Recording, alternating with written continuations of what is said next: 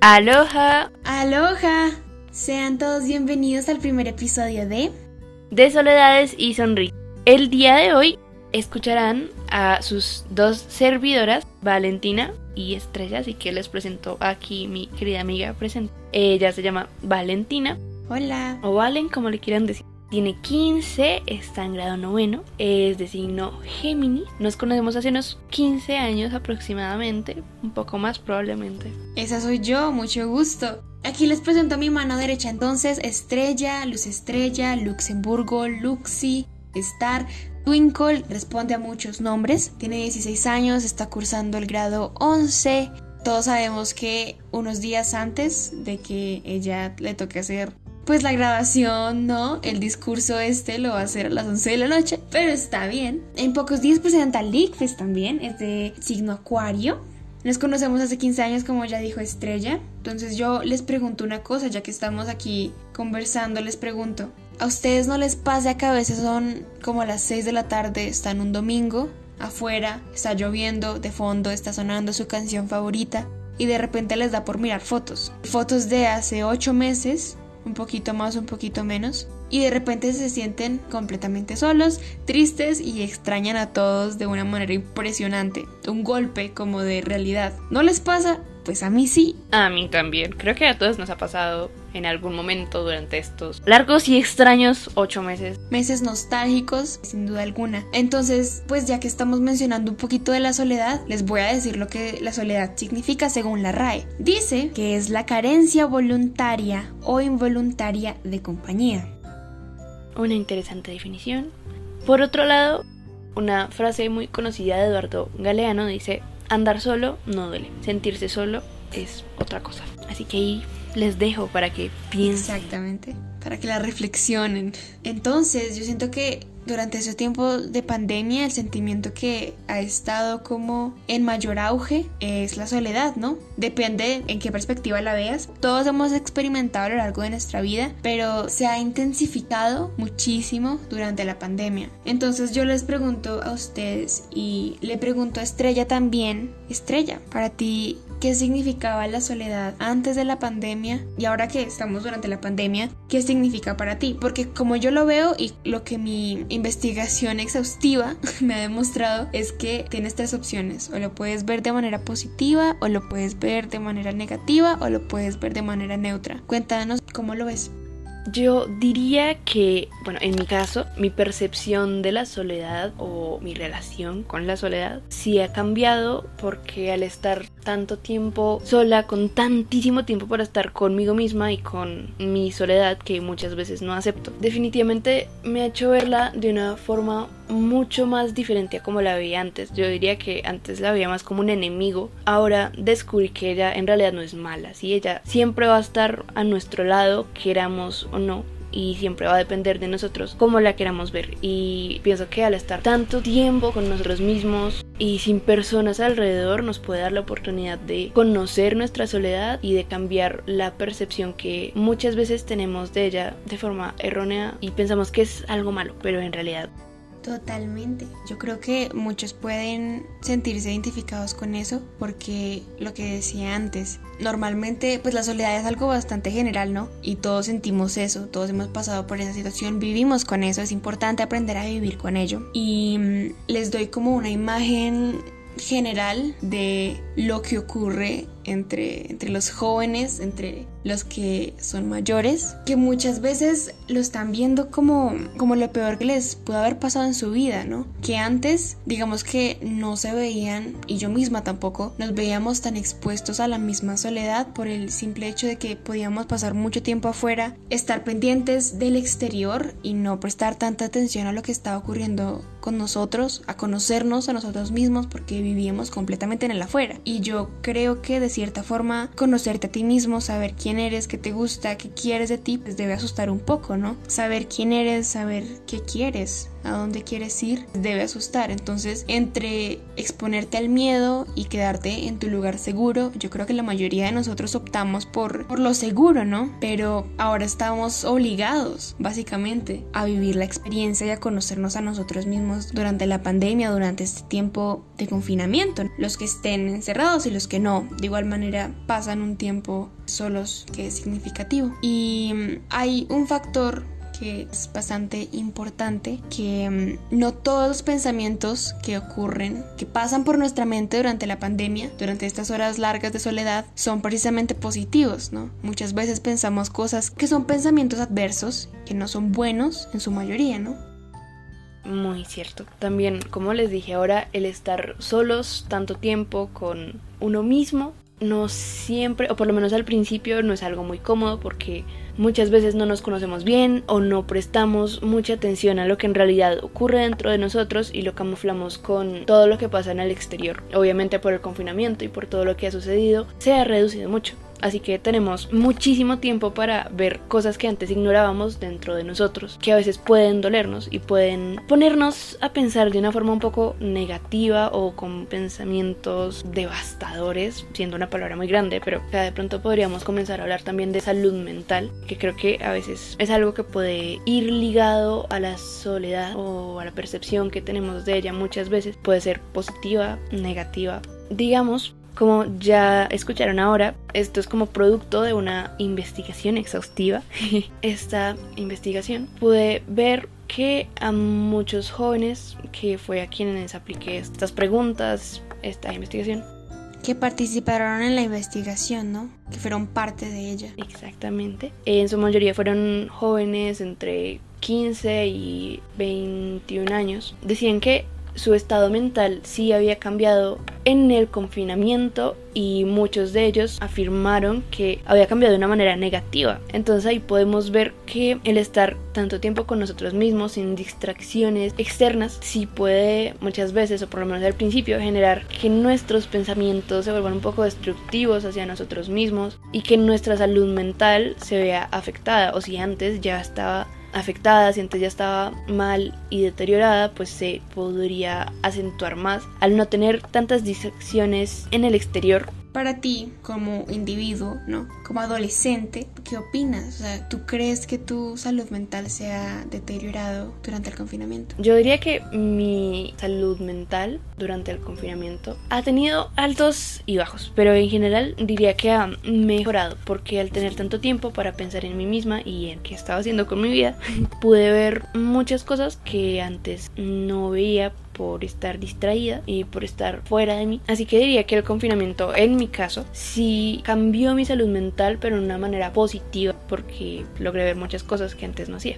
Pero ahora te pregunto a ti, ¿cómo sientes que ha cambiado o si ha cambiado tu salud mental a causa de el confinamiento y de lo que ha sucedido últimamente? Pues en verdad yo siento que el 2020, dejando a un lado el hecho de que ha sido un año un poco caótico para todos, yo siento que iba por buen camino, o sea, como mi descubrimiento personal y el quererme a mí misma y el entenderme todos estos factores pues a favor de mi salud mental y va por buen camino la verdad y siento que voy por buen camino. Entonces al contrario yo siento que gracias al confinamiento que en su momento estaba obligada a realizarlo y que ahora pues lo hago por elección me llevó a a descubrir muchas cosas positivas de mí misma que me llevaron a llegar a un punto donde puedo decir que estoy bien, que honestamente estoy bien y que, que siento que he avanzado. Una cosa también muy interesante que iba a decir ahorita que Estrella estaba hablando, que pues que ya estaba hablando de cómo se veía a sí misma, que una cosa es como te ves a ti mismo, como tienes una perspectiva, no sé si objetiva o subjetiva, pero es diferente a la forma en que te ves a la forma en que otros te ven. Es completamente diferente. Y yo creo que gracias a la misma pandemia he podido como apreciar mejor a los demás. No solo en el sentido en que los quiero más y en que aprovecho cada oportunidad para decir a las personas que quiero que las quiero, sino que siento que me he dado la oportunidad de observar a las personas que me rodean entonces siento que, por ejemplo, Estrella, todo lo que ella dice de ella es lo que he visto de ella, además de cosas pues muy positivas que he conocido, que me he dado la oportunidad de conocer durante estos meses. Y mm, algo también que es muy importante, siento yo que aporta muchísimo, es de alguna manera las distracciones que te ayudan a sobrellevar la misma soledad y que te ayudan a nivelar pues tu misma salud mental, ¿no? Y muchas de estas cosas o personas o situaciones puede ser o hacer oficio, jugar, distraerte con cualquier cosa. Entonces, Estrella, ¿tú qué has hecho para sobrellevar la misma soledad? Bueno, creo que después de tanto tiempo me visto como una experta en distracciones. porque mi percepción de la soledad y mi salud mental ha fluctuado mucho en los últimos años. Pero digamos, cuando veo la soledad de una forma negativa, suelo distraer mucho como uno de mis escapes más comunes porque leer es como estar en otro mundo, si no estás en tu propia realidad y eso puede, digamos, ayudar, aunque es una distracción, pero puede ayudar a dejar un rato de lado lo que tú estás sintiendo o lo que estás viviendo. También escuchar música y otros de mis escapes más comunes es dormir. Sí, dormir, no hacer nada, pero funciona así. Dormir es genial, no no estás pensando en nada, no estás haciendo nada, no, no, hay preocupaciones, aunque estoy consciente de que escapar de las situaciones y de la realidad que uno vive es malo, pero cuando la realidad no es muy buena, suelo hacer eso. También debemos ver películas, diría que es similar a leer, es como salirte un rato de tu realidad para estar en otra que muchas veces puede verse mucho mejor que la de uno, y entonces uno prefiere estar ahí así sea unas horas. Yo creo que esas serían básicamente mis distracciones principales para lidiar con la soledad cuando le de una forma negativa. Porque cuando lo veo de una forma positiva, creo que no necesitaría distracciones porque me encanta a veces. Pero cuando no es así, pues serían esas. Ahora que ya escuchaste qué hago yo para distraerme de cuando veo la soledad de manera negativa, me gustaría saber qué haces tú cuando te sientes sola o cuando sientes la soledad también de pronto de una forma negativa, cómo te distraes, qué haces. Pues si te digo la verdad, desde que inició la pandemia, desde que inició como este confinamiento, pues he estado mucho tiempo sola digamos que de cierta manera estoy acostumbrada a ello y por una u otra razón pues me terminó gustando y le terminé cogiendo cariño al hecho de estar sola. Pero específicamente durante la pandemia, una cosa que sí me ha hecho mucho más amena la experiencia es darme la oportunidad de conocer a las personas que me rodean. Por ejemplo, conocer a mi familia, conocer a mi mamá, no por mi mamá, sino por la mujer que es, conocer a mi papá, no por ser mi papá, sino por ser el hombre que es, conocer a mi hermano, no por el hecho de que sea mi hermano, sino porque es un, es hombre, ¿no? Aparte de ser mi hermano, es una persona. Entonces, darme la oportunidad de conocerlos a ellos de manera individual ha sido algo que me ha dado mucho que pensar y me ha dado mucha tranquilidad también, tanto a mis amigos también, porque siento que hay muchos factores, muchas características que no conocía de mis amigos hasta que me di la oportunidad de hacerlo durante la pandemia. Y mm, siento que ese mismo sentimiento lo comparten muchas personas que están en un rango de edad de 15 y 18 años, aparte de las labores del oficio, digamos que su tiempo ha sido bien invertido a lo que me refiero es que aparte de darse a conocer con las personas que se rodean, pues han incrementado muchas habilidades que ya tenían y eso cuando hicimos esto parte de la investigación, la verdad es que me puse muy contenta porque vi que estaban haciendo algo bueno y productivo con su tiempo. Aunque bueno, la palabra bueno, es bastante subjetiva y ambigua, pero siento que sí he visto algo bueno y algo interesante con el trabajo que se ve reflejado en las acciones de ellos también. Y en verdad fue gratificante, sin duda alguna. Cierto, y ahora que hablabas acerca de que te ha permitido conocer más a quienes están a tu alrededor, digamos, en tu casa, una de las cosas que vi en la investigación fue que la mayoría de las personas no se sentían libres de expresar como sus sentimientos y sus emociones en su hogar. Y digamos, personalmente, yo siento que he tenido la suerte de tener personas a mi alrededor que son muy comprensivas. Digamos, en mi hogar yo vivo solo con mi mamá. Siento que ella siempre ha sido muy comprensiva y muy abierta en cuanto a mis emociones y mis pensamientos. Siempre le ha gustado que le cuente lo que siento, siempre ha estado ahí, siempre me ha apoyado. Pero podemos ver que no para todos es así. Hay gente que siente que en sus hogares, incluso con las personas más cercanas y con quienes deberías tener más confianza, en realidad no la hay. Y bueno, no sé, yo creo que es algo un poco preocupante porque al ser con las únicas personas que estamos, por lo menos físicamente, debería haber cierta confianza y debería haber cierta tranquilidad para expresarnos y para mostrarnos cómo somos, porque también el guardar nuestros sentimientos y nuestras opiniones y no sentirnos libres de expresarlas o de sentir en general puede ocasionarnos también cosas muy graves. Puede algunas personas llevarlas a depresión, puede generar ansiedad y también cosas que incluso se pueden manifestar de manera física. Entonces, dime tú, Valen, ¿cómo te sientes tú en tu hogar de expresar tus emociones o tus opiniones? Pues yo siento que veo una gran diferencia al cómo lo hacía yo antes de esta experiencia al cómo lo hago ahora. Digamos que antes tenía la percepción de que si yo decía algo que yo sentía de verdad, algo que, no sé, digamos que me estaba matando por dentro, si yo decía algo así, me iba a ir muy mal. Es decir, aunque ese pensamiento ahora que lo pienso no tiene mucho sentido, ya que mi ambiente siempre ha sido muy comprensivo conmigo. Entonces, la verdad no sé por qué pensaba eso, supongo que las hormonas, la verdad no lo sé. Pero mm, sí que pensaba que me iban a juzgar y que yo no tenía como la oportunidad de hacerlo, pero lo, que digo, o sea, ahora que lo pienso bien, estoy en completo desacuerdo con lo que pensaba antes. Porque en verdad ahora yo puedo decir cualquier cosa y más allá del hecho que me dé miedo decirlo, siento que puedo decepcionar quizás mi mamá, por ejemplo, que es la persona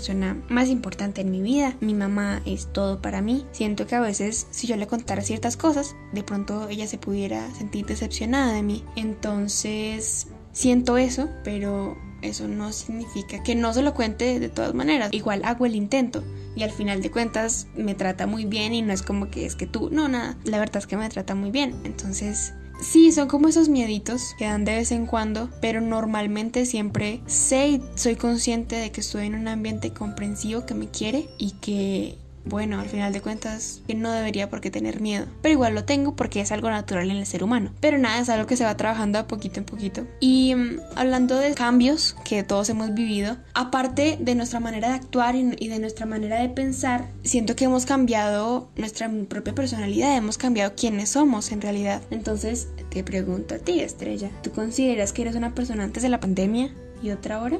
Bueno, la verdad, sí. Diría que antes de la pandemia, a pesar que lo intentara, no tenía como el tiempo o la disposición de pensar en mí y en, mis necesidades reales, en lo que mi vida y mi corazón necesitaba en realidad. Así que diría que realmente el confinamiento y el estar tanto tiempo conmigo misma sí me ha cambiado mucho. Diría que, digamos, antes de la pandemia siento que estaba un poco perdida, aunque intentaba encontrar un buen camino. Siento que, no sé, por muchas razones, ya sea por miedo, bueno, más que todo por miedo, pero también, como dije antes, el hecho de estar tanto tiempo conmigo misma y de darme el tiempo de pensar en mí y de sentir, sí me cambió mucho. Siento que pude como encontrar más fácilmente un camino y pude tomar decisiones importantes y fijarme en lo que era realmente importante, no solo en las cosas externas que a veces me parecían, que a veces les daba demasiada importancia. Las respuestas, creo que el confinamiento sí me ha cambiado como persona y pues obviamente el cambio interno es constante, es algo que se detenga o que llegue a una meta. Diría que uno siempre está conociéndose y cambiando a lo largo de toda su vida, pero diría que en este tiempo sí vi un cambio muy importante que creo que necesitaba. Así que dime, ¿tú sientes que has cambiado como persona? Sí, totalmente. Yo siento que sí he cambiado como persona, que mi mi pensamiento, mis gustos han cambiado completamente porque siento que a este punto me conozco. Obviamente me quedaron muchas cosas por descubrir de mí misma que en este momento ni me las puedo imaginar, pero, pero sí siento que me he descubierto como persona. Por ejemplo, empezando por el hecho que ahora tengo un gato, yo sé que parece algo como una minoría, pero en verdad me ha cambiado mucho y me ha enseñado muchas cosas y no sé, como desde que llegó a mi vida veo las cosas más bonitas, como que su presencia me hace bien. Hablando como de una perspectiva un poquito más general, hay una respuesta que me llamó mucho la atención que habla de que la persona cambió pero que no dejó su esencia. Y eso fue muy valioso. De cierta manera me chocó, de manera que fue como un golpe de realidad. A lo que me refiero es que es cierto, que sí cambié como persona, pero que no dejé mi esencia, que sigo siendo Valen, que si alguien me conoce hace tres años, pues sigo siendo la misma Valen, solo que se conoce un poquito más ahora, pero creo que mi esencia es la misma. Y creo que en un principio, hace unos años, eso era algo que me daba mucho miedo, cambiar y perder el quién soy. Creo que no lo he hecho, espero no hacerlo, porque lo que dice Estrella, me di la oportunidad de conocerme, por lo mismo que hemos hablado todo este rato, de que, pues de que pasamos tiempo a solas y que ahora sí o sí estamos obligados a, a ver adentro y ver qué está ocurriendo adentro. Entonces, gracias a eso me he conocido, como ya he mencionado. Han sido descubrimientos sanos, beneficiosos, que me hacen feliz. Pero ciertamente ha sido una experiencia que también me ha llevado a pensar mucho en mis acciones pasadas, ¿no? Que pensar es una característica pues bastante obvia en mí, pero sí es cierto que me he puesto a pensar mucho en lo que yo hacía antes con mi tiempo libre, entonces yo pienso que hace dos años yo me estaba lastimando, por ejemplo, porque estaba inconforme con, conmigo y porque estaba inconforme con, con lo que estaba sintiendo, con lo que estaba pasando a mi alrededor y me estaba lastimando hace dos años y es muy loco pensar que ahora, dos años después, estoy más feliz que nunca, estoy saltando en una pata. Entonces, entonces es bastante curioso. Es cierto, lo que dices de las lesiones, bueno, de hacerse daño a uno mismo, es algo que pude ver que algunas personas, digamos, durante este tiempo de confinamiento lo han realizado, se han hecho daño. Y pues no sé, creo que ese es un, em, un extremo, no sé, de la depresión o del sentirse tan mal con uno mismo que llega a hacerse daño. Y también siento que es como un escape a las situaciones o a las realidades que pueden estar viviendo, como tú lo decías en el pasado. Bueno, yo también lo hice y pues estaba en un momento eh, en el que en realidad no estaba aceptando mi vida, no estaba aceptando mis cambios y no me estaba aceptando a mí en general. Y siento que ahora esto de la autolesión, que puede darse de, de muchas maneras, en este caso hablo de la autolesión física, cortarse o dejar de comer o bueno, muchas otras cosas que pueden considerarse como una autolesión física, es algo muy común entre los jóvenes, al igual que muchos sentimientos y muchas situaciones como digamos la depresión o la ansiedad.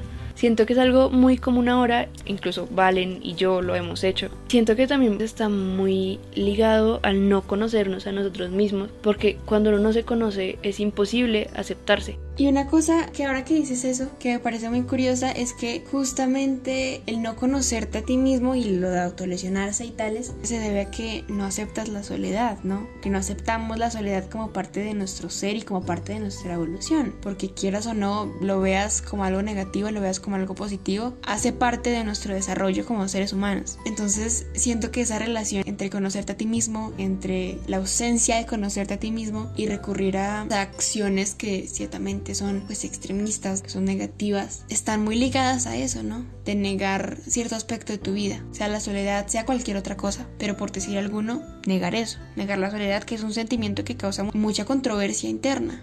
Claro, porque solemos ver bueno, cuando no nos conocemos tan bien o cuando hay muchas situaciones en nuestra cabeza o en nuestro corazón, solemos ver la soledad de una forma muy negativa, la solemos ver como un enemigo o como alguien que en realidad no queremos, como alguien que no hace parte de nosotros, cuando en realidad ella siempre nos va a estar acompañando y siempre va a depender de nosotros cómo la queramos ver. Cuando la vemos negativamente, también va a depender de nosotros cuánto la dejamos influenciar nuestra vida y nuestra salud mental y nuestro bienestar. ¿Cuál es la moraleja de esta historia? Abracen su soledad, quiéranla mucho, les va a devolver el cariño, cuiden su salud mental, es importante, y coman frutita. Y tomen agüita también. Pero para finalizar tenemos dos punticos que son como más aparte de todo el tema, pero son cosas que queremos hacer habituales en, el podcast, ¿cierto? Porque hay que mantener el positivismo. Uno de estos puntos es que queremos cerrar el podcast con una frase de una canción, ya sea que represente el tema o que no, que simplemente nos parezca muy bonito. Entonces, Estrella, por favor, tienes la tuya. Ok, esta es una pequeña frase de una canción que se llama Heart de Sleeping at Last. Bueno, se las voy a decir en español aunque está en inglés originalmente. Ríe incluso si duele. Bueno, creo que es una buena frase para esto de salud mental porque creo que todos hemos sentido dolor alguna vez y siempre reírnos y pasar un buen rato y olvidarnos un segundo del dolor que sentimos y va a ser algo que nos va a hacer bien así sea por un segundo. Es correcto. Mi canción Se llama Viernes 13. De, yo creo que todos la conocen, pero es de Marcos Menchaca. Y la línea que les quiero decir el día de hoy es esta. Que tú pones buena suerte en mi Viernes 13. Lo lindo de esto es que yo creo que todos tenemos a alguien que le pone buena suerte a mi Viernes 13. Un alguien, un algo, un lo que sea pero que te pone buena suerte en tu viernes 13, que suele ser un día tachado de malas, pero yo creo que todos tenemos una persona, un algo que, que nos da buena suerte y pues sí sirve de recordatorio de que digamos cuando queramos a alguien, ¿no? Dile que los quieres, que no sabes qué vaya a pasar mañana y agradezcamos el hecho de que están ahí para ponerle buena suerte a nuestro viernes 13. Y ya, eso sería todo por el día de hoy. Ha sido un placer hablar con ustedes. Esperamos que sigan acá para el próximo capítulo, que nos sigan escuchando si así lo desean. Hasta la próxima, que tengan un lindo día, una linda noche, lo que sea. Hasta luego. Hasta luego.